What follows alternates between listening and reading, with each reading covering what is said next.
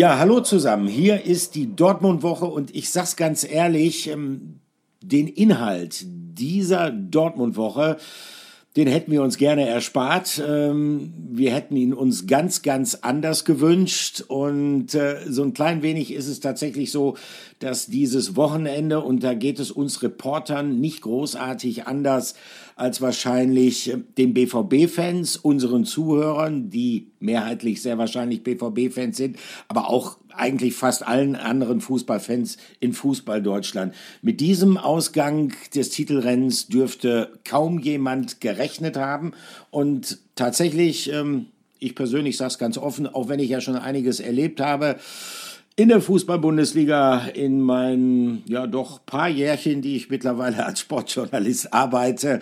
Ähm, das hat mich durchaus mitgenommen. Äh, und ich denke mal, ähm, meinem Kompagnon Patrick Berger wird es nicht anders gehen. Hallo Patrick.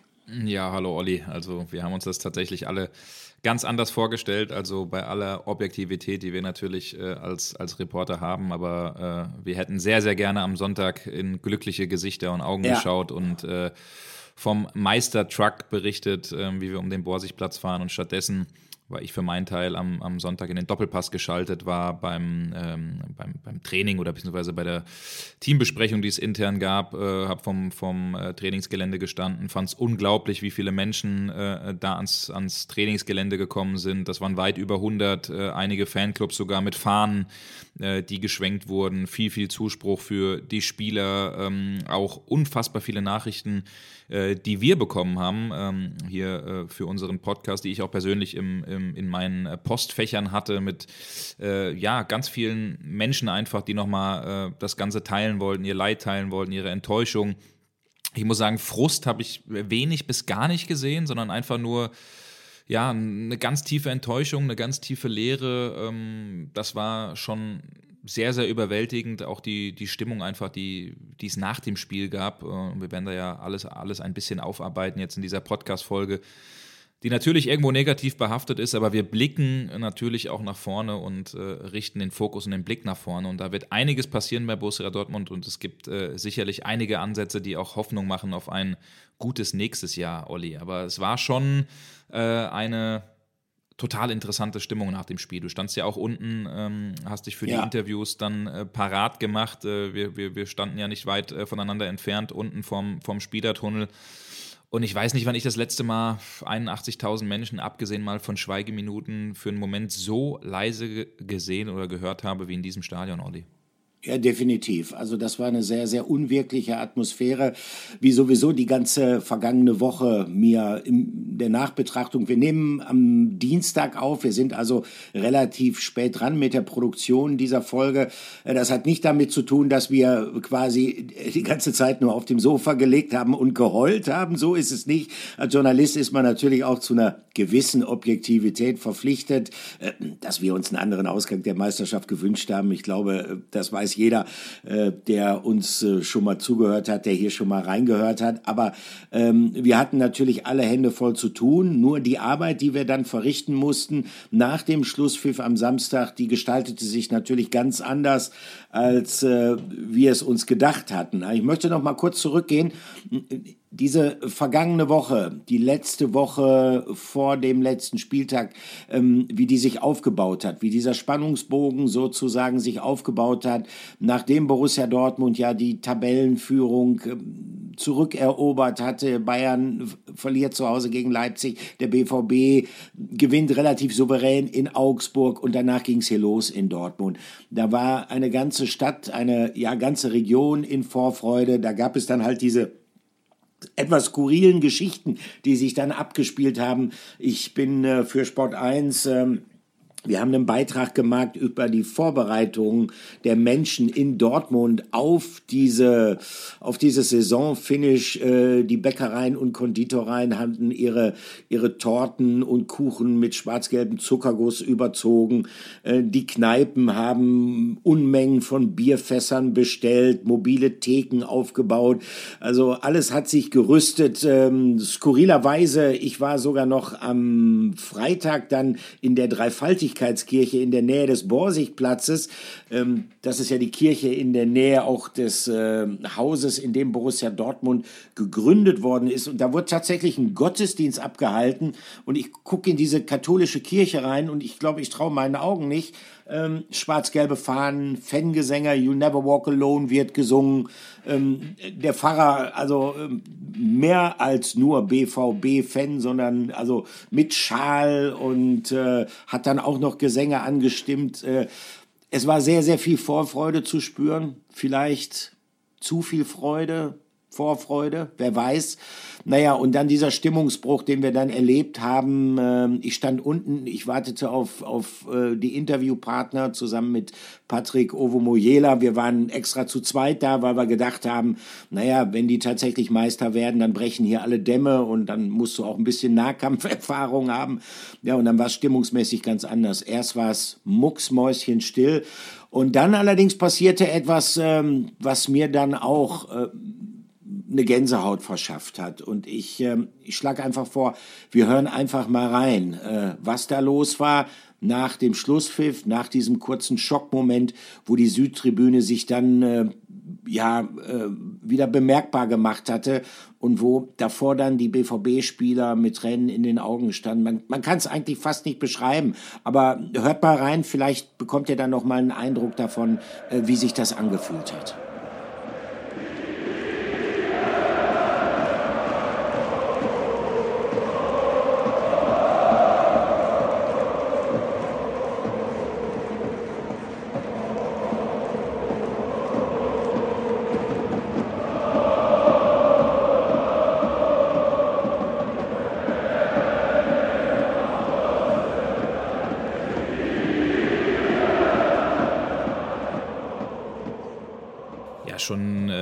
Wirklich atemberaubend, die, die Atmosphäre danach abpfiff. Du hast ja selbst gesagt, Olli, es war mucksmäuschenstill erst und dann hat sich das, äh, das breit gemacht ähm, dieses Lied, was wir eben gehört haben. Und wir werden immer Borussen sein. Es gibt nie, nie, nie einen anderen Verein. Und äh, währenddessen lagen die äh, Profis alle auf dem Boden, äh, haben sich da gekauert. Marco Reus hat geweint, musste von äh, Moda Hut, seinem guten oder fast schon besten Kumpel im BVB-Kader, getröstet werden, in den Arm genommen werden. Ähm, Edin Terzic, der mehrfach in Tränen ausgebrochen ist. Also das war schon, das waren einfach schon Szenen, die einem absolut nahe gingen, ob man jetzt Dortmund-Fan ist oder nicht Dortmund-Fan ist. Äh, ich weiß auch von einigen Bayern-München-Fans, die gesagt haben, also natürlich freue ich mich über den Titel, aber sich das nochmal äh, anzugucken und zu sehen, was das dieser Stadt bedeutet hätte und diesem Verein bedeutet hätte, das ist schon eine, äh, ja, eine unglaubliche Geschichte, ein unglaublicher Rückschlag, äh, den man da einstecken musste. Ich bin auch nach wie vor der Überzeugung, dieses Spiel gegen Mainz, also erstmal Respekt auch an die Mainzer, das muss man äh, äh bei, ja, also trotzdem auch heute nochmal feststellen, dass man das Spiel so seriös angeht. Es gibt ja einige BVB-Fans, die auch meinten, was ist mit denen los? Warum, warum, warum spielen sie das Ding so, so krass zu Ende, als würde es für die um die Champions League gehen? Nee, für die ging es um gar nichts.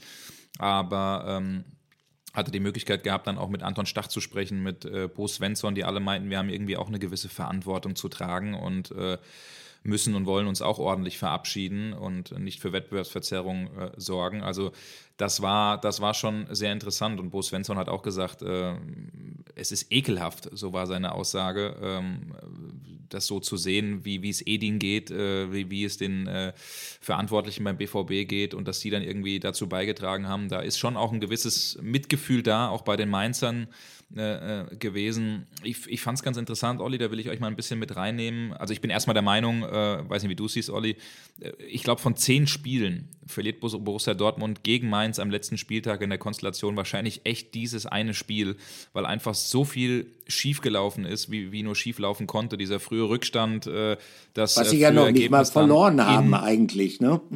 Bitte? Ja, es, ja, ja, es, ja, Aber es ja. fühlt sich halt so an. Es fühlt sich halt so an. Es fühlt sich so an, du hast recht. Ja. Aus. Du hast recht. Fand ich übrigens an der Stelle witzig. Äh, ähnlicher Versprecher wie bei Thomas Müller. Ich weiß nicht, ob es ja. ihr oder du das gesehen hast. der hatte im Gespräch beim, beim BR mit, äh, mit Othmar, Kollege Othmar war das, äh, gesagt, ähm, oder war die Frage, ob man denn äh, sich geschmeichelt fühlt aufgrund der Meisterschaft äh, oder wie, wie die Gefühlslage ist. Und dann meinte Thomas Müller, am Ende stehen wir vorne, haben mehr Punkte geholt, dann ist es verdient. Und dann meinte Othmar, naja, mehr Punkte habt ihr nicht geholt. Ne? Und dann musste Thomas Müller anfangen zu lachen und sagte, oh jo, das haben wir nicht mal geschafft. Stimmt, du hast recht. Sind ja beides 71 Punkte. Und ja, es war keine Niederlage, es war ein 2 zu 2, da muss ich mich natürlich korrigieren, aber es fühlt sich eben an. Genau. Wie, äh, wie, wie eine Niederlage. Und äh, ja, ich bin irgendwie der Meinung von zehn Spielen verlierst du wahrscheinlich dieses, oh, ich sage jetzt schon wieder verlierst du, spielst du nur 2 zu 2 in diesem einen Spiel und, und, und gewinnst wahrscheinlich, machen wir es mal anders, gewinnst wahrscheinlich von zehn Spielen neun, weil ähm, irgendwie so viel dann, dann doch gegen den BVB lief, dieser frühe Rückstand, dieses frühe Tor dann auch äh, in Köln, was man natürlich mitbekommen hat, dann konnte man irgendwie mit diesem Druck nicht so recht umgehen, fühlte sich, ich habe das Gefühl gehabt, als wären sie so ein bisschen gelähmt, als würden sie da sehr früh aufs erste, aufs zweite Tor gehen wollen, haben dann gemerkt, ah, das funktioniert nicht so ganz, es kommen die Widerstände. Ähm, irgendwie, irgendwie hatte man das Gefühl, dass man mit diesem kompletten Druck nicht so richtig umgehen konnte. Ja. Und dann noch dieser Elfmeter von Sebastian Haller, der übrigens, ich habe das vorher nochmal nachgeschaut, zuvor 27 Elfmeter für Utrecht, für Frankfurt, für Ajax Amsterdam, alle easy verwandelt hat. Ich glaube, der letzte Verschossene war 2016, 17 der Saison mit Utrecht und dann ausgerechnet da antritt und den echt sehr, sehr lasch schießt, das muss man schon sagen. Aber äh, wenn dieser Elfmeter reingeht, dann äh, geht das Spiel auch ganz klar in die BVB-Richtung. Äh, weiß nicht, wie du das siehst, Olli. Ja, definitiv. Wobei es natürlich, ja, ich habe dann diese Szene gesehen, als ähm, Emre Can sich den Ball geschnappt hat, ähm, relativ äh, gefasst äh, Richtung Elfmeterpunkt marschierte. Emre Can, der äh, speziell im Kalenderjahr 2023 ja unter Beweis gestellt hat, dass er vom Punkt aus die Nerven behalten kann und Sebastian Aller dann kam und ihm den Ball weggenommen hat. Ähm, also hat ihm jetzt nicht richtig geklaut, sondern es hat ein Gespräch gegeben und Emre hat äh, Sebastian den Ball dann ja auch bereitwillig überlassen.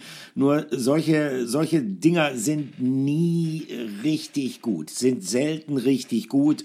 Also wenn jemand als Schütze eingeteilt ist, äh, dann bin ich der Meinung, dann sollte der auch schießen. Ich will jetzt nicht alles an dem Elfmeter festmachen. Nur nach diesen zwei Gegentoren, ähm, dann der verschossene Elfmeter, das war dann natürlich ähm, ein, ein weiterer Tiefschlag und möglicherweise auch der Knackpunkt dafür, dass es dann anschließend so lange gedauert hat, bis Borussia Dortmund wieder zu sich selbst gefunden hat. Ich fand schon in der zweiten Halbzeit, ähm, da war es dann nicht sofort, aber nach einigen Minuten in der zweiten Halbzeit war es dann etwas strukturierter. Naja, aber äh, es hätte dann halt noch länger dauern müssen, bis Borussia Dortmund tatsächlich vielleicht noch das äh, 3 äh, zu 2 erzielt hätte, hätte, wenn und aber. Das bringt uns jetzt alles nicht weiter. Ähm, was zurückbleibt, ist natürlich riesig, riesig große Betroffenheit. Ähm, Fassungslosigkeit und äh, wir haben mit einigen Borussen natürlich nach dem Schlusspfiff gesprochen und ähm, exemplarisch ähm, dafür, wie niedergeschlagen die sind, äh, möchten wir uns äh, jetzt noch mal ähm, anhören, äh, was da in dieser Stunde nach diesem Schlusspfiff gesagt worden ist. Äh, Patrick, du hast in der Mixzone anschließend ein Interview mit Sebastian Kehl geführt und äh, das bringt äh, diese Stimmung, ähm, diesen, diesen emotionalen Niederschlag richtig, richtig gut zum Ausdruck. Wir hören mal rein. Hier kommt unser Interview der Woche mit Sebastian Kehl.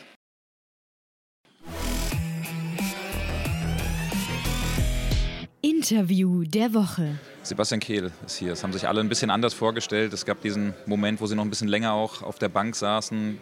Können Sie uns da ein bisschen mitnehmen, was in Ihnen vorging, weil das heute sicherlich ein sehr, sehr schwieriger Moment ist?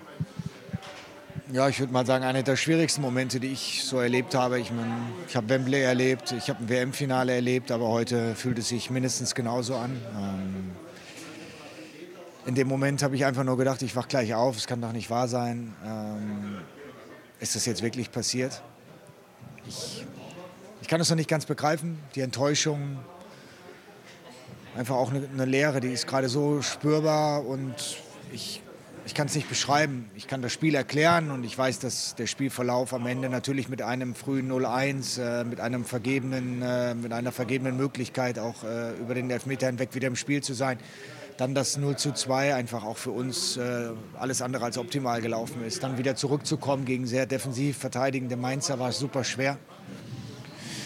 Und wir haben es in der zweiten Halbzeit trotzdem probiert. Wir haben genug Tormöglichkeiten gehabt. Wir haben äh, leider dann aber auch zu spät erst beide Tore dann erzielt und somit ähm, ist es heute ein ganz, ganz bitterer Moment, nicht nur für, für mich, vor allem aber auch für das Trainerteam, für die Mannschaft, für viele Spieler, die sich das heute verdient gehabt haben und auch morgen es verdient gehabt hätten, mit unseren Fans gemeinsam zu feiern. Konnten Sie schon ein paar Worte an die Mannschaft loslassen? Waren Sie schon in der Kabine? Wir haben das jetzt kurz gemeinsam getan. Äh, Aki Watzke hat äh, zwei Sätze gesagt, aber jeder Satz, der jetzt aktuell auch fällt, ähm, der wird ja gar nicht richtig aufgenommen. Die Jungs sind alle brutal enttäuscht. Wir, wir werden das heute erstmal sacken lassen müssen. Wir werden sicherlich morgen zusammenkommen und äh, dann auch noch mal ein paar Worte finden. Aber jetzt braucht, glaube ich, auch jeder erstmal ein bisschen Zeit, um das hier zu verarbeiten. Es war eine extrem hohe Erwartungshaltung, auch Vorfreude im ganzen Umfeld. Es wurde viel geplant. Sie haben schon im Vorfeld gesagt, wir tun alles daran, dass das nicht zu sehr an die Mannschaft gerät. Ist man sich vielleicht auch in manchen Teilen zu sicher gewesen? Weil irgendwie ist es ja schon so gewesen, mit Anpfiff hat man das Gefühl gehabt, die Beine sind gelähmt. Nö, das Gefühl hatte ich nicht. Äh, wir haben wirklich alles dafür getan. Am Ende steckt man in so einem Moment natürlich nicht drin. Man kann das nicht am Reißbrett planen. Äh, man versucht die Dinge vorzubereiten. Man versucht jeden Einzelnen auch in eine richtige Verfassung zu bringen. Aber äh, ja, heute hatten wir vielleicht auch den einen oder anderen Spieler, der nicht in, in optimaler Form war, der heute nicht so performt hat, wie wir das in den letzten Wochen gesehen haben. Aber das sind natürlich auch spezielle Spiele. Ähm, ich glaube, dass wir schon daran reifen werden, dass wir ähm, auch jeder Einzelne am Ende ähm, irgendwann daraus seine Lehren ziehen wird. Aber jetzt irgendwie äh, zu sagen, man hätte jetzt gestern oder vorgestern etwas anderes machen können, ich glaube, das, äh, nein, das ist der falsche Weg. Das ist heute hier passiert. Wir waren uns definitiv nicht zu sicher. Wir wussten, äh, was auf uns zukommt. Wir haben die Mannschaft optimal darauf vorbereitet. Aber der Spielverlauf ähm, mit beiden Toren äh, ist nun mal dann komplett gegen uns gelaufen. Abschließend die Frage nochmal nach vorne gerichtet. Ähm, man kann ja durchaus auch viel Kraft aus manchen Momenten in dieser Saison ziehen. Was nehmen Sie denn vielleicht insgesamt mit und inwiefern planen Sie vielleicht jetzt einfach auch schon weiter ab Montag, ab Dienstag und richten den Fokus klar nach vorne? Ja, im Moment kann ich den Fokus noch nicht nach vorne richten. Ich bin jetzt erstmal hier, äh, ich stehe hier, ich nehme das alles mit und äh, auch auf und ich glaube, in dem Moment darf man die Enttäuschung ruhig auch spüren, man darf sie auch artikulieren. Natürlich äh, gilt als Führungskraft dann irgendwann auch der Blick nach vorne und wir werden dann auch wieder, wieder weitermachen. Aber es ist jetzt noch nicht der richtige Moment dafür. Ähm, es ist ein ganz, ganz bitterer Moment. Und trotzdem möchte ich die Gelegenheit nutzen, äh, dem FC Bayern, und das gehört in einer Niederlage auch dazu, ähm, Glückwünsche zu übermitteln zu Beginn der äh, zum Gewinn der deutschen Meisterschaft. Mehr muss ich aber auch ehrlich gesagt nicht verlieren. Vielen Dank, Sebastian Kehl. Danke. Ja, Sebastian Kehl, äh, erstmal Respekt, dass, dass, er sich auch in der schwierigen Zeit dann äh, noch gestellt hat, weil ganz viele, was auch verständlich ist, Spieler wollten einfach gar nichts mehr sagen, sind einfach betröppelt dann in, den, äh, in, in, in Richtung Abend gegangen. Sebastian Kehl der zuvor auf äh, dem Platz auch geweint hat, Arm in Arm liegen mit, mit Edin Terzic, der minutenlang noch ähm, auf, der, auf der Trainerbank saß, neben Edin Terzic, Gregor Kobel das äh, Trikot ins Gesicht gezogen, ähm, dass, er, dass er sich da überhaupt noch äußert und dann äh, nach dieser ganzen Enttäuschung eine halbe, dreiviertel Stunde später dann doch klare Worte findet. Die Enttäuschung, die merkt man ihm schon extrem an. Äh, dieser eine Satz, der, der ist mir haften geblieben, wo er sagt, äh, er hat gehofft, dass das alles ein Traum ist und er gleich äh, aufwacht. Ähm, habe ihm dann ja auch die eine oder andere Frage versucht zu stellen, inwiefern man jetzt schon die Planung trotzdem forciert, vorangeht, ähm, dann nach vorne blickt. Also das war zu dem Zeitpunkt am Samstagabend einfach ja. noch nicht möglich. Ähm, ich würde ganz gerne mal ein, zwei äh, Hintergründe liefern, weil ich es nämlich spannend äh, fand, Olli. Ähm, ich hatte die Möglichkeit, also zur Erklärung, du hast die Interviews ja draußen gemacht, dann auf dem, äh, auf dem Pitch, auf dem Spielfeld. Ich habe die Interviews ja. drinne gemacht. Das ist quasi nochmal eine weitere Zone. Äh, und äh, das drinne ist quasi der Bereich, den ihr wahrscheinlich auch teilweise äh, vor Anpfiff mal seht, wenn die Sky-Kameras oder der Zone-Kameras dann äh, darauf gerichtet sind. Also der Spielertunnel direkt vor den Kabinen und äh, runter geht es ja dann eine Treppe um die Ecke in Richtung Tunnel, wo man dann äh, aufs, aufs Spielfeld gelangt und vor den Kabinen haben wir die Interviews geführt und äh, es ist dann meist so, dass man in der 85. Minute schon runterläuft, um sich auf die Interviewposition zu begeben und ähm, ich konnte tatsächlich die letzten was waren das, acht oder zehn Minuten komplett im Kabinentrakt mit den Spielern gucken und das war wirklich absolut surreal. Auf, der einen, äh, auf dem einen Fernseher, das war der Fernseher, der quasi, du kennst den auch, Olli, der ja. über äh, der Treppe hängt, die dann Richtung Spielertunnel und aufs, aufs Feld geht. Äh, da lief das Spiel, was draußen zu sehen war, also das Spiel von Borussia Dortmund. Immer wenn es eine äh, äh, ja, eine Szene gab für Dortmund, wurde es immer lauter und dann ein, zwei Sekunden später ist es auf dem Fernseher passiert und auf dem äh, anderen Fernseher schräg gegenüber, wo es dann rausgeht für die Spieler in Richtung, in Richtung ihrer Autos oder in Richtung äh, aus dem Stadion raus. Über, diesem, äh, über dieser Tür hing der Fernseher, wo das, äh, wo das Spiel von Bayern München zu sehen ist. Und auf das Spiel äh, Dortmund hat gefühlt keiner hingeschaut, sondern alle haben sich das Spiel Bayern München angeguckt. Und es waren urplötzlich auch neben mir gestanden Nico Schlotterbeck, Marius Wolf, also Spieler, die äh, äh, eigentlich äh, gespielt haben oder hätten spielen können, die es nicht mehr ausgehalten haben, ähm, auf der Bank zu sitzen äh, und wissen wollten, wie es bei den Bayern eben steht äh, und aussieht, als sie dann auch äh, das, das Gefühl hatten, hier steht es 1-1 für die Bayern und äh, hier steht es 1-1 im Spiel der Bayern. Aktuell sind wir deutscher Meister. Und diese Minuten, äh, die, die konnte ich dann eben mit denen, mit denen sehen. Es waren auch Spieler dabei wie ähm, Lotka, Papadopoulos, ähm, Tom Rote, die alle zuvor ja noch in Osnabrück gespielt haben mit der, mit der zweiten Mannschaft und äh, dann ganz schnell äh, zurückgefahren sind. Und ähm, es haben sich schon Spieler ja, mehr oder weniger glücklich Trikots angezogen. Äh, Thomas Meunier, äh, auch äh, Moda Hut, der den BVB ja verlassen wird, der ist aus der Kabine rausgekommen. Und genau in dem Moment, als, als er sich das äh, BVB-Trikot angezogen hat für mögliche Meisterfotos und, und ne, ähm, ist er rausgekommen und in dem Moment ist das 2-1 gefallen durch Musiala und äh, ich habe selten in einem Raum Menschen so leise oder so, ja, wie Schockstarre erlebt. Das war äh, schon echt krass mit anzuschauen. Dann ist ja wenig später noch das 2 zu 2 für Dortmund gefallen. Schlotterbeck hat die ganze Zeit gerufen, wie lange ist noch, wie lange ist noch, wie lange ist noch und äh, dann war es eben nicht mehr ganz so lange. Aber, aber das mhm. da eben hinten nochmal mitzubekommen, wie die einfach das andere Spiel dann auch gesehen haben und, und, und mitgefiebert haben und dann auch diese Enttäuschung, das war dann einfach verrückt. Und auf dem einen Bildschirm hat man dann die weinenden Dortmunder gesehen, auf den anderen Bildern äh, Thomas Müller, der das Ergebnis in Dortmund gecheckt hat mit dem Handy in der Hand und dann Richtung Kurve gerannt ist in Köln. Also das ja. war schon ja einfach eine Extremsituation und total spannend, das einfach auch mal so äh, miterlebt stimmt. zu haben. Bin aber ehrlich, äh, ich hätte auf diese Erfahrung äh, auch gerne verzichtet und äh, ja. Definitiv, definitiv. Hätte jetzt in einem Podcast über andere Dinge berichtet. Ja, wohl wahr. Aber das sind natürlich Bilder, äh, die sich in das Gedächtnis einbrennen. Das ist ganz klar. Die, die beschäftigen einen eigentlich auch die Tage danach noch. Und ich kann noch mal kurz schildern, wie sich es dann draußen im Moment des Schlusspfiffes tatsächlich abgespielt hat. Also unmittelbar vor meiner Interviewposition, das ist so ungefähr die halbe Strecke von der Mittellinie Richtung äh, Südtribüne rüber, wo ich und, und mein Kameramann und, und mein Aufnahmeleiter, wir waren bereit und wir haben uns präpariert halt für die Interviews. Und äh, als dieser Schlusspfiff dann ertönte, ähm, hast du nur gesehen, wie sich mehr oder weniger alle Dortmunder Spieler haben zu Boden sinken lassen auf dem Rasen, wo sie gerade standen. Ähm, Karim Adeyemi, ähm, der, der an der Seitenauslinie stand, der, der warf sich zu Boden, der hat sich auf dem Rasen gewälzt, fast schon, ja, das, er wirkte dann fast schon wie ein verzweifeltes Kind. Ähm, ich ich habe dieses Bild von Mats Hummels, der dann ein paar Minuten später dann äh, vor der Südtribüne auf dem Rasen sitzt und äh, tatsächlich so heftig weint, dass sein Oberkörper bebt. Also, ähm, also die Beschreibung des Entsetzens, dass sich da nach dem Schlusspfiff abgespielt habe, die ließe sich jetzt wirklich endlos fortsetzen. Das war hochdramatisch. Äh, Patrick, ähm, wir werden allerdings nicht darum kommen, äh, uns die Frage zu stellen und vielleicht auch, ich glaube, es wird beim Versuch bleiben, äh, vielleicht auch zu versuchen, sie zu beantworten. Ähm, die Frage, wie konnte das passieren? Äh, und das ist quasi unsere Frage der Woche, ähm, aber es ist wahrscheinlich auch äh, ja, die Frage dieser Saison. Wie konnte das passieren?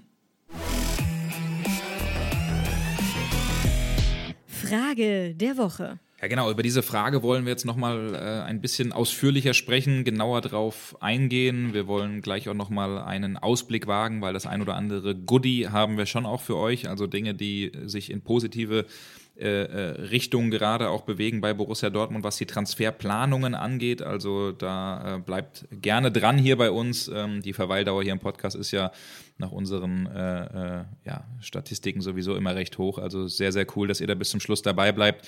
Ich kann mich da auch nur wiederholen äh, an der Stelle. Ich war vorm Anpfiff äh, auch im Strobels, wie viele Menschen einen da ansprechen auf dem Podcast und einfach Bock haben, diesen Podcast zu hören. Das ehrt uns sehr, Olli, und das ja, freut uns sehr. Und ja. die haben alle gesagt, äh, weil die haben mich gefragt, Patrick, was ist los, was glaubst du? Und ich habe echt gesagt, äh, Leute, das wird ein 2-3-0. Also äh, ich bin völlig überzeugt davon, dass ihr, dass ihr das schafft. Und äh, jetzt haben sie mir natürlich geschrieben, du hast 2-3-0 gesagt, was machen wir jetzt so, ne?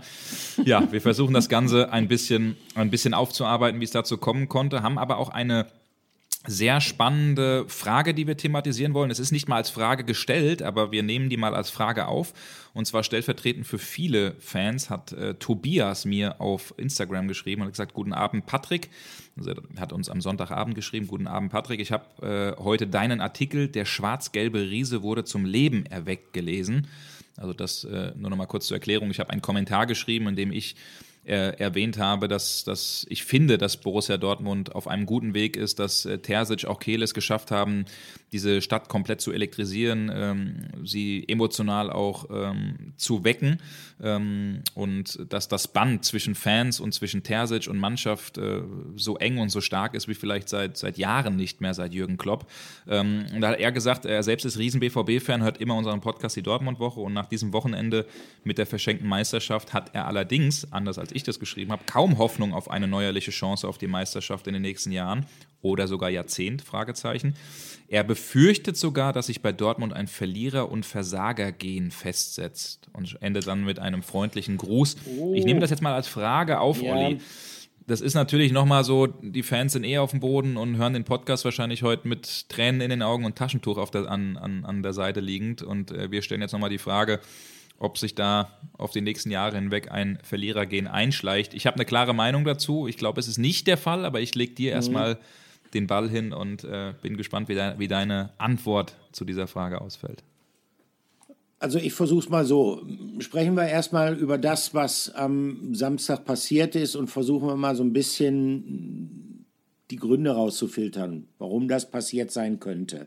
Also ich glaube, wir sind uns alle darüber einig, dass es kein Problem der Qualität war, das Borussia Dortmund da gehabt hat, ähm, wenn man sich die Mannschaften anguckt. Äh, noch dazu, äh, das macht es ja vielleicht in der Nachbetrachtung noch bitterer, der BVB konnte bis auf äh, Jamie Bino Gittens in, in, in Bestbesetzung antreten. Mainz 05 hatte durchaus ein paar personelle Probleme.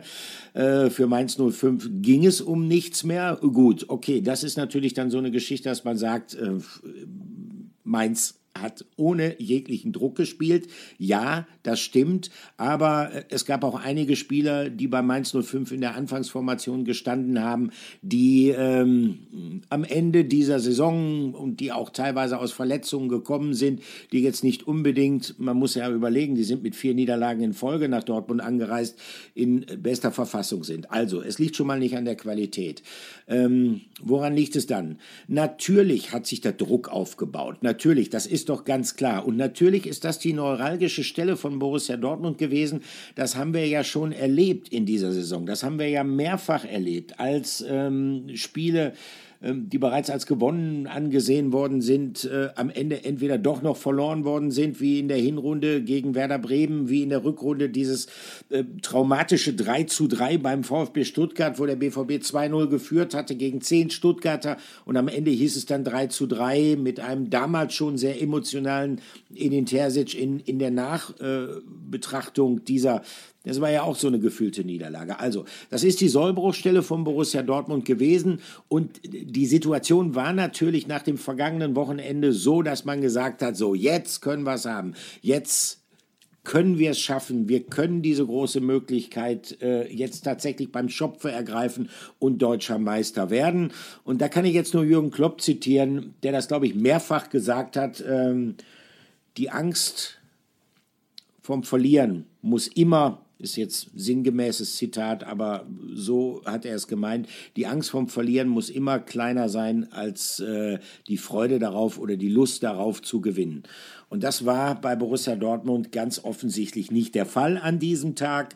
Und dann kann man sagen, ja, ähm, warum ist es nicht gelungen, den Spielern diese Angst äh, erneut zu versagen zu nehmen? Äh, wie kann man das überhaupt machen? Ich persönlich bin der Meinung, dass man gar nicht den Versuch im Vorfeld machen konnte, die Bedeutung sozusagen zu leugnen. Also du kannst es nicht hinkriegen. Auch der beste Psychologe schafft es nicht, diesen Spielern dann anzureden und zu sagen, pass auf, tut einfach so, als ob das ein Vorbereitungsspiel gegen, was weiß ich, gegen einen unterklassigen Gegner sei, wo ihr völlig ohne Druck ähm, einfach nur ganz befreit aufspielen könnt. So funktioniert das nicht, weil spätestens in dem Augenblick, wo die Jungs dann vom Teamhotel Richtung Stadion fahren. Da gab es ja schon diesen überwältigenden Empfang durch die Fenster auf der Strobelallee. Spätestens in dem Augenblick oder allerspätestens dann, wenn man dann aus den Katakomben, aus dem Tunnel rauskommt und empfangen wird von dieser mehr als beeindruckenden Kulisse, dann wird dir natürlich bewusst, wow, heute ist Crunch-Time, heute geht es um alles. Aber was im Idealfall hätte passieren sollen, wäre, dass die Jungs rauskommen und sagen, wow, ja, geil, jetzt geht's los. Darauf haben wir ein ganzes Jahr hingearbeitet. Heute haben wir die Möglichkeit und ich habe richtig Bock drauf, diese Möglichkeit zu nutzen. Das hat nicht funktioniert. Das hat nicht funktioniert. Und ähm, um das jetzt zu sagen, warum hat das nicht funktioniert? Ähm, ich glaube nicht, dass Edin Terzic und sein Trainerteam äh, es nicht genau so gesehen haben. Als ob sie nicht versucht hätten, das den Spielern genau so zu vermitteln, muss man einfach sagen, äh, wir wissen es nicht hundertprozentig, wir wissen es nicht so genau, ob da eventuell in der psychologischen Vorbereitung Fehler gemacht worden sind. Fakt ist, äh, der mentale Zustand der Mannschaft war unzureichend, das hat dieses Spiel gezeigt. Sie war nicht in der Lage, äh, Rückschläge wegzustecken. Äh, aber, und jetzt komme ich auf die Frage zurück, ob man jetzt davon sprechen kann, dass sich da ein Verlierergehen herausbildet, das halte ich für viel, viel zu spekulativ. Denn äh, dieses mit Drucksituationen richtig umzugehen, ist etwas, was nur durch Erfahrung gelernt werden kann. Und da bin ich nochmal bei Jürgen Klopp. Jürgen Klopp ist jemand, der in Dortmund immer noch positiv besetzt ist, logischerweise aufgrund der Erfolge, die er gehabt hat, der den FC Liverpool zu großen Erfolgen geführt hat. Aber denkt doch mal bitte nach, wie viel Endspiele hat Jürgen Klopp verloren. Wichtige Spiele, sei es mit Borussia Dortmund das Champions League Finale, damals genau vor zehn Jahren in Wembley gegen den FC Bayern.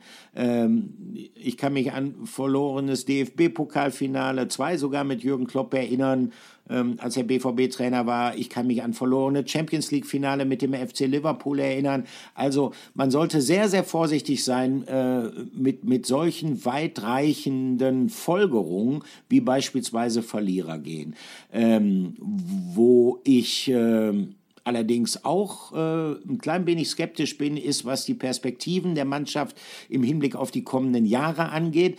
Denn eins ist ja auch klar, der FC Bayern hat äh, gefühlt in dieser Saison in den Abgrund geblickt. Äh, sie liefen Gefahr, alle Titel zu verspielen. Und äh, wenn der BVB ähm, da jetzt am Wochenende nicht so versagt hätte, dann hätten sie tatsächlich alle Titel verspielt. Und das sorgt bei den Bayern einfach dafür, dass sie in sich gehen und dass sie alles versuchen werden, um die Mannschaft neu auszurichten, um die Mannschaft zu verstärken. Sie werden sehr viel Geld zusammenkratzen. Sie werden alles versuchen, um diese Mannschaft stärker zu machen. Und dann besteht natürlich die Gefahr, dann besteht natürlich die Gefahr, dass äh, man es mit einem deutlich stärkeren FC Bayern in der kommenden Saison zu tun haben wird. Aber auch da muss man natürlich fair sein und einschieben. Und dann bist du wieder dran, Patrick. Letzter Satz jetzt von mir. Wer weiß denn, wer weiß denn schon, ähm, ob es nicht vielleicht bei diesem personellen Umbau, den die Bayern jetzt vornehmen wollen, auch Reibungsverluste gibt? Und wer weiß auf der anderen Seite schon ganz genau, äh, wie die Mannschaft des BVB in der kommenden Saison aussehen wird. Also ich kann das verstehen, wenn man aus dem Frust heraus tatsächlich äh, so eine weitreichende Festlegung trifft, aber ich kann ihr nicht zustimmen an dieser Stelle. Ja, eben. Es sind viele, also danke für deine Ausführungen, Olli. Äh, sehr spannende Einblicke und immer, immer gut deine Meinung, äh, deine Meinung zu hören. Ah, ein bisschen, äh, bisschen lang, ne? Ey, du, alles gut, alles gut. Äh, kann ja auch gerne mal ein bisschen länger sein. Gut. Und wir, wir zwei haben ja schon äh, schon festgestellt, dass wir im, im Reden ganz gut sind und wahrscheinlich früher auch äh, in der Schule eher, eher über die Laberfächer kamen als über, ja, das, genau. das, Rechnerische und Mathematische und sonst was. Nein, nein, waren ja auch alles total, total richtige Ausführungen und, und ich sehe das ganz genauso wie du. Viele, viele Unbekannte bei den Bayern äh, beherrschten Führungschaos. Man weiß nicht, wie es dort weitergeht. Ähm, äh, Thomas Tuchel ist natürlich auch unzufrieden mit der Situation. Es hat schon die ein oder andere Folge. Benjamin Pavard zum Beispiel hat sich dazu entschieden, den Verein zu verlassen, auch nach unseren Informationen. Das haben wir auch bestätigt bekommen.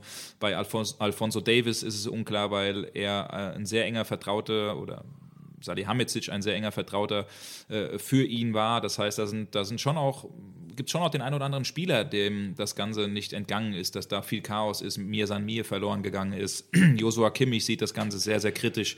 Also ich sehe da, und dabei bleibe ich schon eine Chance bei Borussia Dortmund, äh, die, die Reaktion der Fans, die eben nicht alles kurz und klein gelegt haben und, äh, weiß ich nicht, ein Platzsturm und sauer war und Anfeindungen gegenüber den Spielern, sondern nein, kompletter Rückhalt, bedingungslos. Das äh, muss jeden Dortmunder, glaube ich, stolz machen. Daraus kann man Kraft schöpfen. Man hat äh, einen Trainer, der zu, mit Haut und Haaren, also wirklich zu 100 Prozent hinter diesem Verein steht. Am Sonntag war ich auf dem Trainingsgelände und das ging selbst mir sogar noch mal nahe, wie einen Tag später er aus dem Auto ausgestiegen ist, Autogramme geschrieben hat, Fanwünsche, äh, Selfies dann sogar noch gefragt hat nach einer halben Stunde, seid ihr glücklich, Leute, ist alles in Ordnung, kann ich fahren, ist nochmal raus, äh, nochmal stehen geblieben, nochmal Fotos gemacht. Und immer wenn ihn ein neuer Fan oder äh, meist dann weibliche Fans, die ihm ja immer hinterher sind, ähm, umarmt hat, sind ihm auch wieder die Tränen gekommen, weil er einfach sieht, er wollte diesen Menschen so viel zurückgeben und sie so glücklich machen. Also da ist schon jemand, der mit Haut und Haaren dabei ist, der dahinter steht, der ja. eine klare Idee von Fußball hat der eine Mannschaft schon besser machen kann. Das hat man hinten, hinten raus gesehen mit Donny Malen, mit Karim Adeyemi, mit Spielern wie Emre Can oder auch Marius Wolf, die eigentlich weg vom Fenster waren und die auch dank Edin Terzic eben es geschafft haben, wieder so in die Spur zu kommen. Man hat mit Sebastian Kehl einen smarten, cleveren Sportdirektor, der, der, der vieles versucht, auch äh, ja, gerade, zu rücken. Ähm, hinter vorgehaltener Hand hieß es ja auch immer in Dortmund, äh, Olli, dass äh, wir nicht zu verfrüht schon in Richtung Meisterschaft, also man hat ja bewusst das Ziel Meisterschaft nicht ausgesprochen, weil man eigentlich dachte oder wusste oder geglaubt hat äh, im letzten Sommer, das wird noch ein paar Transferperioden brauchen, äh, eben, bis eben. wir überhaupt angreifen ja. können. Das heißt, so ehrlich müssen wir schon sein, diese Meisterschaft wäre, natürlich hätte sie jeder gerne genommen, aber das wäre schon irgendwo auch ein Unfall gewesen und äh, wäre einem so ein bisschen in den Schoß gefallen. Das heißt, ja, es ist ein krasser Rückschlag, aber ich sehe da nicht schwarz für die nächsten Jahre, sondern ich sehe den BVB schon gut gerüstet und wir wollen, wir wollen, Olli, über ein paar Geschichten sprechen, die sich bei Borussia Dortmund ändern werden, ändern könnten. Wir äh, nehmen jetzt am Dienstagvormittag auf. Äh, fast zeitgleich findet heute die berühmte Elefantenrunde statt. Wir hätten auch sagen können, wir warten diese Elefantenrunde nochmal ab und nehmen dann erst unseren Podcast auf, aufgrund äh, der Erfahrung des letzten Jahres, Olli. Denn ich erinnere mich, wir sind äh, nach einer enttäuschenden Saison ähm, in die Sommerpause gegangen, haben unseren letzten Podcast aufgenommen, haben noch gesagt, äh, es steht das äh, Analysegespräch an zwischen dem damaligen Trainer Marco Rose, ja, Matthias ja, Sammer, ja, genau. ähm, Kehl, Terzic war dabei, Watzke und am Ende äh, haben wir gesagt, der Trainer wird sehr, sehr kritisch gesehen, aber es ist nicht davon auszugehen, dass man sich trennen wird und rums, ich war im Urlaub, kam die Nachricht, dass der Trainer entlassen wird. Ähm, deswegen ich haben weiß, wir auch schon überlegt, hm,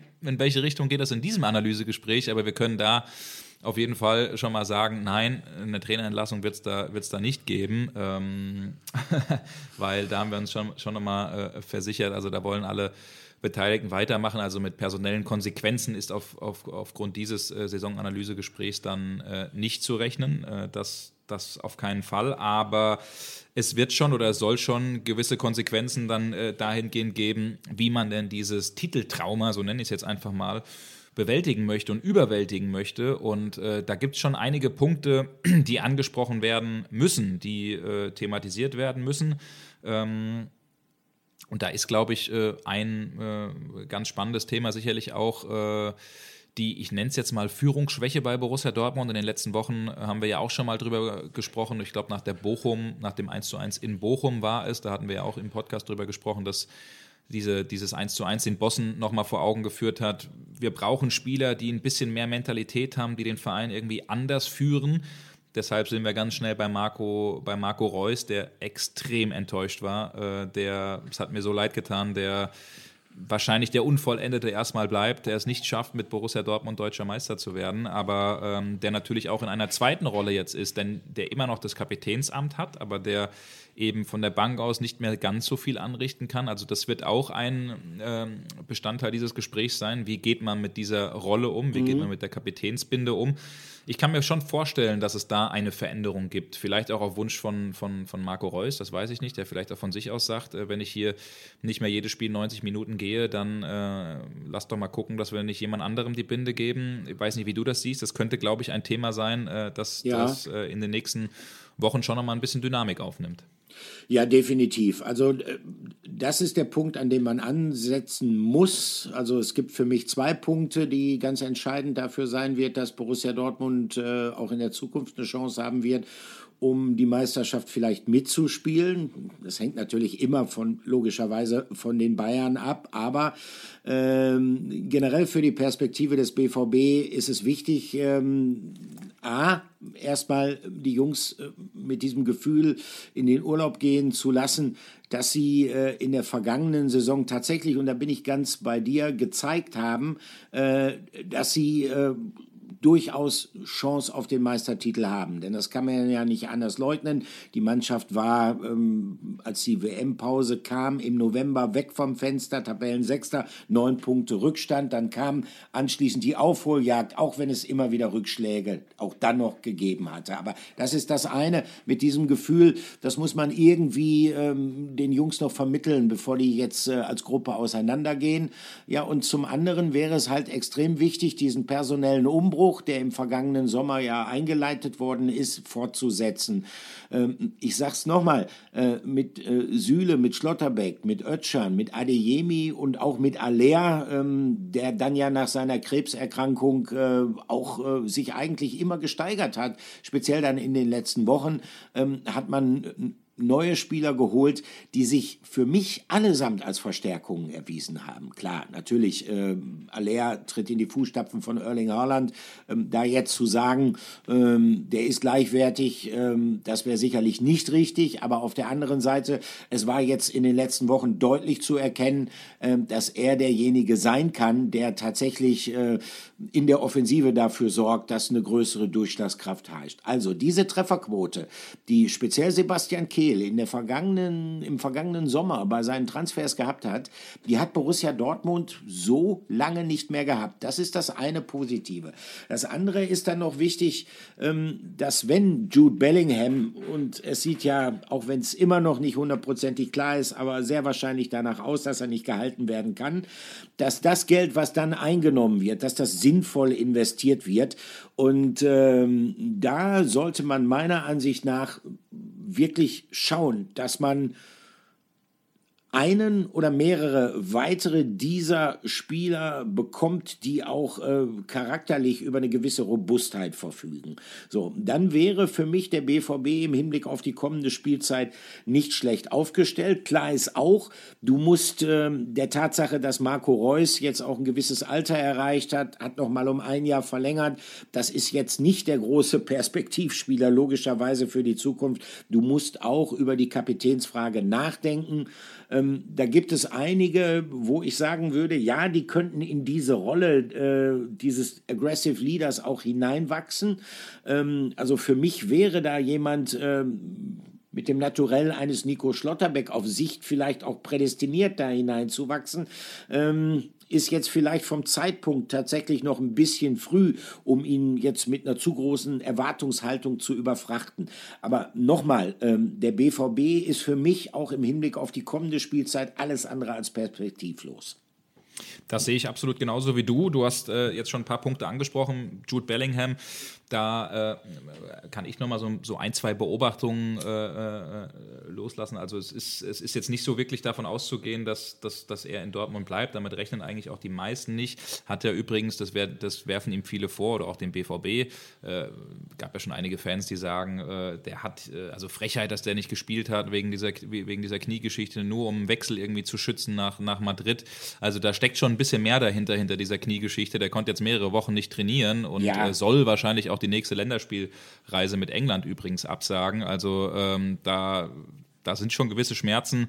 Also ja, da steht zwar ein Wechsel zu Real Madrid bevor, wahrscheinlich ist es im Hinterkopf so ein bisschen auch drin, aber ähm, das kann man ihm oder auch dem BVB wirklich nicht vorwerfen, dass dass man ihn äh, deshalb nicht, äh, nicht eingesetzt hat. Ähm, aber klar, das ist, das ist eine Frage, die man sich auch in diesem äh, Gipfel in der Elefantenrunde stellen wird. Wie investiert man dieses Geld? Das sind ja 100 Millionen plus, also mehr als 100 Millionen, äh, mit denen man dann rechnen könnte im Fall der Fälle. Also die Vereine reden mittlerweile auch miteinander, Real Madrid und äh, Borussia Dortmund. Und ähm, dann ist klar, dass man da auf jeden Fall nochmal investieren will. Am äh, Sonntag war es ganz interessant zu sehen, Jude Bellingham äh, hat nochmal ein, äh, ich hatte das in der Doppelpassschalte auch so gesagt, ein separates Gespräch nochmal anschließend an der Teambesprechung wo seine Eltern dabei waren, wo Hans-Joachim Watzke dabei war, wo Kehl dabei war. Ähm, auch nicht ganz untypisch, äh, dass äh, der Papa Marc, dass auch die Mama Denise äh, mit dabei waren. Also ähm, da deutet eben schon vieles darauf hin, dass das in Richtung, in Richtung Abschied geht. Dann hat er sich eine halbe Stunde Zeit genommen, aus dem Auto raus äh, Unterschriften zu schreiben, ähm, hat sogar schon Abschiedsgeschenke verteilt, also einem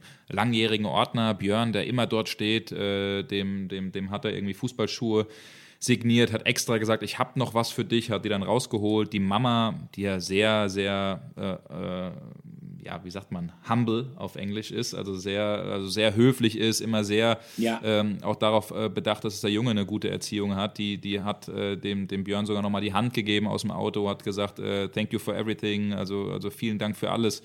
Was, was in den letzten Jahren hier war. Also das riecht schon alles sehr danach, als hätten wir ihn da am Sonntag ein, ein, ein letztes Mal gesehen. Und dann ist eben die Frage, was macht man diese, mit diesem Geld? Wie investiert man dieses Geld? Und ähm, wir können ja mal ein bisschen auf den Kader eingehen, Olli. Also äh, die Kollegen der Ruhrnachrichten haben äh, davon gesprochen oder geschrieben, dass mit 10 bis 15 äh, Änderungen personeller Natur zu rechnen ist. Ähm, das kommt schon ziemlich hin. Also wenn wir mal schauen, die Abgänge, die fix sind, mit Anthony Modest, mit Moda Hut, äh, den es nach England ziehen wird, zu, zu Brighton, hat er da schon den Medizincheck absolviert. Äh, Felix Passler geht nach Bochum, ja. Luca Unbehauen und Rafael Guerrero, der den Verein äh, auch verlässt. Übrigens haben wir das ja in der letzten Podcast-Folge ähm, schon, schon angeteasert, dass es nach unseren Info Infos äh, in die Richtung geht. Jetzt ist es auch bestätigt. Also der hat äh, auch unter Tränen äh, gesagt und geschrieben auf, auf, auf Instagram und ausgerichtet, dass er den Verein verlassen wird. Da gab es ja auch das Foto, was Borussia Dortmund gepostet hat mit ihm und Marco Reus, ähm, wie Guerrero sich da Tränen aus dem Gesicht wegwischt. Also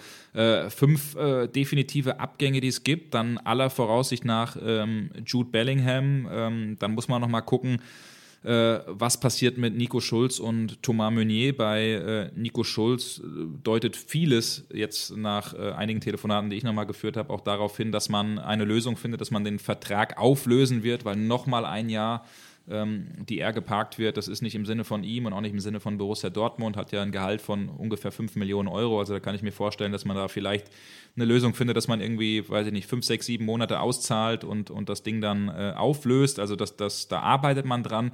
Und bei Thomas Meunier, der ist natürlich maximal unzufrieden mit der Rolle, ähm, ist ja damals ablösefrei von Paris gekommen.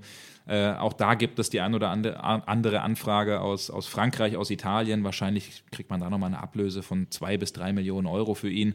Also das, das sind schon auch nochmal zwei Transfers, die, die getätigt werden können, wo ein bisschen Platz im Kader äh, äh, wo es ein bisschen Platz im Kader geben wird. Und dann kommen wir zu Spielern, die eventuell kommen könnten. Also mit äh, Rami Benzebaini ist man sich ja soweit einig. Da gehe ich auch davon aus, dass das in den nächsten äh, Tagen offiziell verkündet und vorgestellt wird.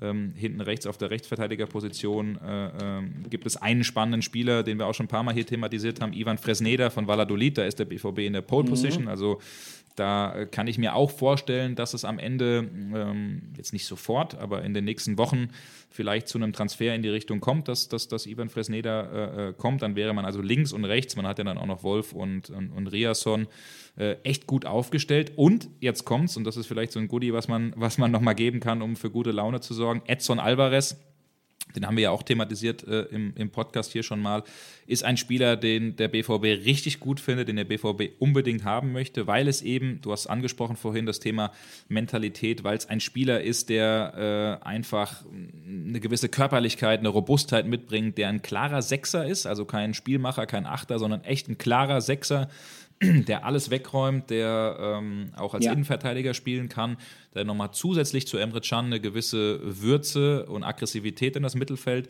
äh, reinbringt. Da hat man am Wochenende extra den Berater sogar äh, eingeladen zum Spiel gegen Mainz 05, äh, um ihm vielleicht nochmal zu zeigen, welche Wucht dieser Verein entwickelt. Und Edson Alvarez kann sich das sehr, sehr gut vorstellen, nach Dortmund zu kommen. Also was äh, die persönlichen Bedingungen angeht, würde das kein Problem darstellen. Also da ist man sich ähm, soweit, soweit klar. Und in diesem Gespräch will man in der Elefantenrunde jetzt eben besprechen, wie viele Millionen man am Ende bereit ist, dann nach Amsterdam zu überweisen. Ein Angebot ist bislang nicht reingegangen, auch noch keinen, keinen offiziellen Austausch mit Sven Mislint hat, der ja übrigens auf der anderen Seite bei Ajax Amsterdam ist. Also den kennt man ja auch noch ganz gut. Ein harter Verhandlungspartner aber so 35 mhm. bis 40 Millionen Euro, das soll es dann wohl sein bei, bei, bei Edson Alvarez. Und das könnte, wenn alles äh, äh, gut läuft, ein, ein, ein erster oder ein zweiter, wenn wir Benze bei Ihnen nehmen, Transfer sein, der, der den, den Sebastian Kehl dann eintüten möchte. Also nochmal so ein Aggressive Leader. Und dann ist natürlich darüber hinaus klar, dass man nochmal was machen muss, ähm, ja, wie du es schon gesagt hast, auf der 8er, 10er Position ein äh, Kreativspieler, der ja einfach auch für offensive Akzente sorgt, wenn dann eben Jude Bellingham wechseln wird. Also es ist viel Arbeit, die da, glaube ich, wartet auf, auf Sebastian Kehl ähm, und, und, und Edin Terzic und Co. Aber ähm, ich sehe den BVB da ganz und gar nicht aussichtslos. Und wenn man es eben schafft, die ein oder andere Transferperiode jetzt positiv zu bewältigen, vor allen Dingen die im Sommer, das wird ganz entscheidend, dann kann ich mir schon vorstellen, dass man einen neuen Angriff auf, äh, ja, in, in, auf die Bayern dann in der nächsten Saison ähm, ähm, meistern könnte. Und Olli, jetzt bist du gleich dran, dann mhm. habe ich mal einen längeren Redepart gehabt. Ähm, ein Thema wird natürlich sein, wie geht man mit dem Ziel Deutsche Meisterschaft um? Man ist ja bewusst nicht, das habe ich ja gerade eben schon mal angeteasert, reingegangen, weil man dachte, wow, die Bayern äh, und wir befinden uns im Umbruch. Das ist, das ist irgendwie schwierig. Man hat dann erst diesen Kurswechsel ein paar Wochen vor Ende der Saison dann eingeschlagen, wo man dann auf einmal plötzlich offensiv meinte, wir wollen deutscher Meister werden. Und das soll in dieser Runde auch besprochen werden. Wie gehen wir mit diesem Thema um? Gehen wir offensiv vom ersten Moment an um und sagen, wir wollen deutscher Meister werden? Das hat man die letzten Jahre ein bisschen vermieden. Aki Warz gesagt, immer ein bisschen sauer. Ihr haut uns, haut uns das am Ende dann ja links und rechts um die Ohren, wenn es nicht klappt. Ähm, und, und, und da findet man oder da guckt man jetzt, welchen Weg man am Ende äh, gehen möchte, auch mit der offiziellen äh, Zielvorgabe. Aber in dem Gespräch passiert einiges und manchmal, Olli, wäre ich gerne dabei. ja, definitiv. Äh, ich wäre vor allen Dingen im vergangenen Jahr sehr gerne dabei gewesen. Oh ja. Das oh hätte ja. uns nämlich äh, diese letzte Folge der Dortmund-Woche der vergangenen Saison erspart wo wir ja beide dann äh, gesagt haben, ja gut, also ähm, Marco Rose, speziell äh, das Abschneiden in den K.O.-Wettbewerben, ähm, ist ausbaufähig, aber man geht mit ihm in die zweite Saison. Es kam anders, wie wir mittlerweile wissen. Wir sind uns allerdings relativ sicher, dass äh, es diesmal hm, keine allzu große Überraschung in der Trainerfrage bei dieser Elefantenrunde geben wird. Aber ähm, spannendes Thema natürlich, wie wird sich der BVB verändern personell? Ähm, Alvarez ähm, ist sicherlich einer, der von aufgrund der Spielweise, aufgrund der Robustheit, finde ich, wirklich gut passen würde. Das wäre ein entscheidender Faktor. Man muss auch sehen, ähm, auch Emre Can, äh, der in der äh, ja, Rückrunde kann man ja nicht sagen, in den Spielen nach der WM-Pause, so ist es richtig ausgedrückt, seine Sache da als Abräumer vor der Viererabwehrkette sehr, sehr ordentlich gemacht hat, der auch als Persönlichkeit sich gut eingebracht hat. Ähm, solche Typen, etwas robustere Typen, auch äh, äh, Spieler, die mal durchaus in der Lage sind, mit der einen oder anderen Provokation zu arbeiten und auch umgehen zu können, sollte sie vom Gegner kommen, die wären für Borussia Dortmund sicherlich sehr, sehr wichtig. Ähm, ich sehe dann trotzdem halt noch Bedarf. Ähm, gehen wir mal davon aus, dass das, äh, sagen wir mal, die eine Baustelle im Mittelfeld ist, ähm, zentral defensiven Bereich. Ich sehe dann auch noch ähm, Bereich äh, Bedarf im offensiven Bereich. Äh, Enzo Lofé, Enzo Leffe, so heißt er ganz genau, ähm, ein Franzose, 2000er Jahrgang aus Lorient, könnte da eine gute Möglichkeit sein. Ein sehr trickreicher Spieler, der aber auch ein gutes strategisches Auge hat. Also das wird sicherlich sehr, sehr spannend werden, was Borussia Dortmund da macht. Ich gehe grundsätzlich davon aus, dass so ein Domino-Effekt entstehen wird in dem Augenblick, wo klar wird, ähm, wie es tatsächlich mit der Zukunft von Jude Bellingham aussehen wird.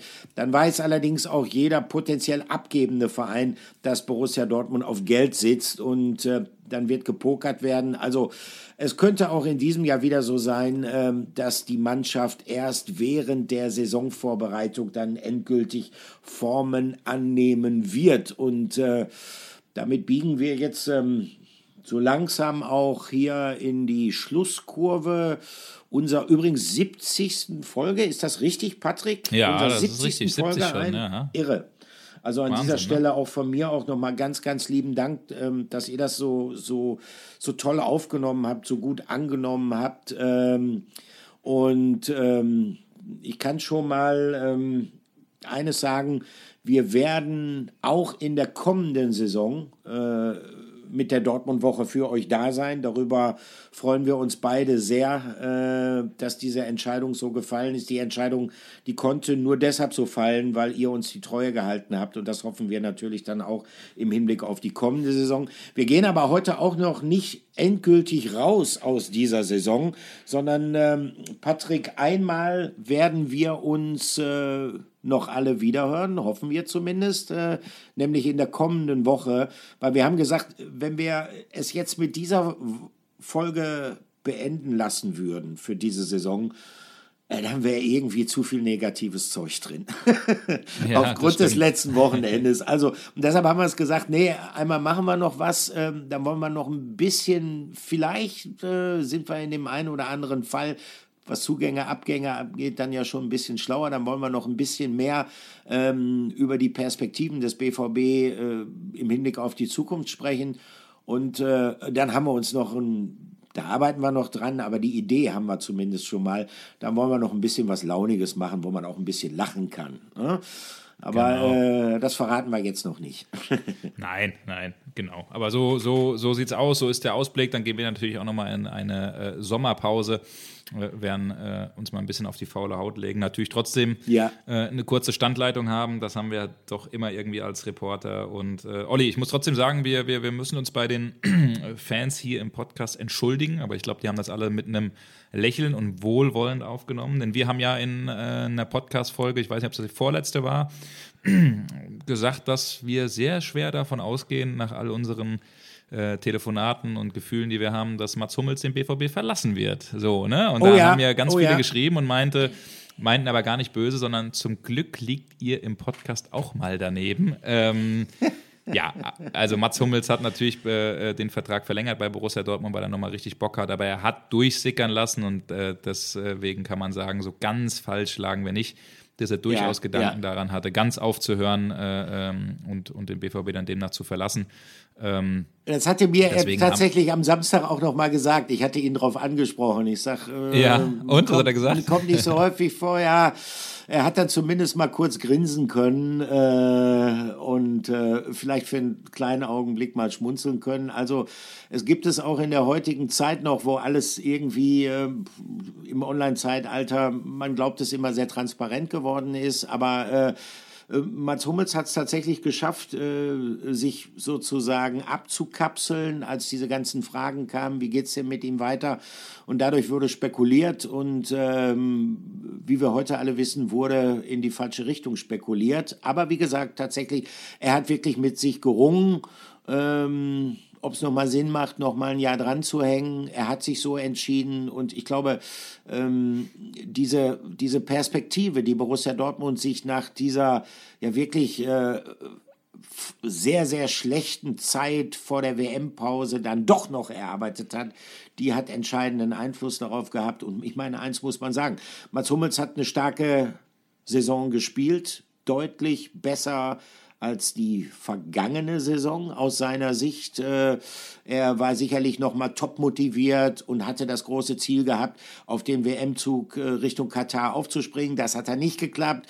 Und ähm, ich muss ehrlich sagen, da habe ich so ein bisschen Befürchtungen gehabt, ob er nicht vielleicht dann anschließend nach dieser für ihn persönlichen Enttäuschung ähm, ja, in ein Loch fallen wird. Nein, ist es nicht der Fall gewesen. Er war auch in, äh, in den Spielen im Kalenderjahr 2023 dann eigentlich in der Regel immer eine Bank, war sehr engagiert. Also er hat nochmal gezeigt, dass diese Vertragsverlängerung nicht nur für ihn, sondern auch für den BVB im Hinblick auf die kommende Spielzeit Sinn ergeben kann. Auf jeden Fall, Olli, auf jeden Fall. Sinn ergibt es noch äh, die ein oder andere Nachricht, die wir bekommen haben. Die, äh, ja. so, wir hatten ja in der vorletzten oder letzten Folge, ich weiß es gar nicht mehr, gefragt, Olli, vor allen Dingen auch ja, du, genau. äh, inwiefern das Investorenthema oder generell solche Themen, die vielleicht ein bisschen allgemeiner oder überlagert sind, aber auch für den Podcast interessant sind. Und da haben wir bestimmt 30 Nachrichten bekommen und eigentlich alle, die gesagt haben, Leute, total spannendes Thema, gerne auch äh, weiter mal aufnehmen, wenn es aber nicht zu krass spezifisch wird, wenn es auch äh, immer der BVB ist, der im ja. Hinterkopf ist, der in diesem Thema mit drinne ist, welche Auswirkungen das für den BVB hat, was das für den BVB zu bedeuten hat. Da sagt zum Beispiel stellvertretend der Lukas, äh, hallo Patrick, ihr habt ja um Feedback gebeten. ich finde es super, wenn ihr Themen behandelt, die die Fans beschäftigen und er freut sich immer, wenn wir Hintergründe erklären. Daher bitte weiter so. Er hat aber auch einen Vorschlag, Olli, mhm. für eine Kategorie und zwar was wird passieren, bevor Olli auf Social Media zu finden ist. Ich fange an, bevor wir Olli auf Twitter und Co. sehen, spielt Jaden Sancho wieder für Dortmund oder wird Klopp mit der DFB 11 Weltmeister? Liebe Grüße, Lukas. so, damit beende ich. Okay. Ja, äh, ja, kannst gut, Gedanken okay, machen, dann, ja, wie gesagt, aber wenn, wenn das jetzt, wenn, äh, äh, wenn, wenn das jetzt äh, die beiden Dinge sind, äh, sozusagen als Wetteinsatz, äh, dann bin ich guter Hoffnung, dass ich doch noch hinkriege. sehr gut, sehr gut, sehr gut. Ja, schön. Dann sind wir am Ende angekommen einer Folge, die hinten raus trotzdem noch Lust auf mehr macht, Lust auf die nächste Saison, trotz der ganzen ja. Enttäuschung, ähm, die es gibt. Äh, ich glaube, stolz sein können die Dortmunder trotzdem auf, auf, auf diese Leistung, auf äh, dieses, dieses Zurückkämpfen nach dieser, ja, verkackten Hinrunde, so kann man es glaube ich sagen, dass man dann trotzdem noch die Möglichkeit hat und wegen einem Tor nicht Meister geworden ist. Ähm, da kann man glaube ich trotzdem erhobenen Hauptes aufstehen. Lasst euch davon nicht unterkriegen, lasst euch nicht so ärgern auf der so Arbeit, im Büro, im Studium, wo auch immer.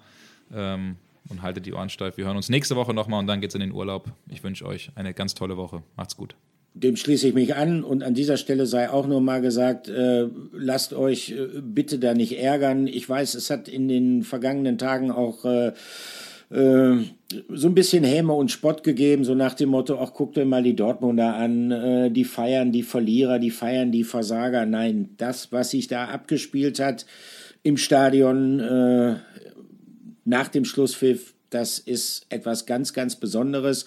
Und äh, das ist das, was einen großen Traditionsverein wie Borussia Dortmund, ich weiß, es ist eine Kommanditgesellschaft auf Aktien, logischerweise, aber äh, Borussia Dortmund hat seine Wurzeln im Ruhrgebiet, Borussia Dortmund hat seine Wurzeln in der Arbeiterbewegung und es gibt hier einfach einen besonderen Zusammenhalt zwischen den Fans und den Spielern. Und das zu zelebrieren, gerade nach äh, der gefühlt wahrscheinlich bittersten Niederlage seit Jahren. Das ist etwas Besonderes und das ist eine Qualität und das ist eine Stärke. In diesem Sinne, macht's gut, trotz allem, schöne Woche. Und einmal hören wir uns noch, äh, bevor auch äh, wir beiden hübschen, Patrick und ich, dann in die Sommerpause gehen. Bis dann. Ciao, ciao, macht's gut.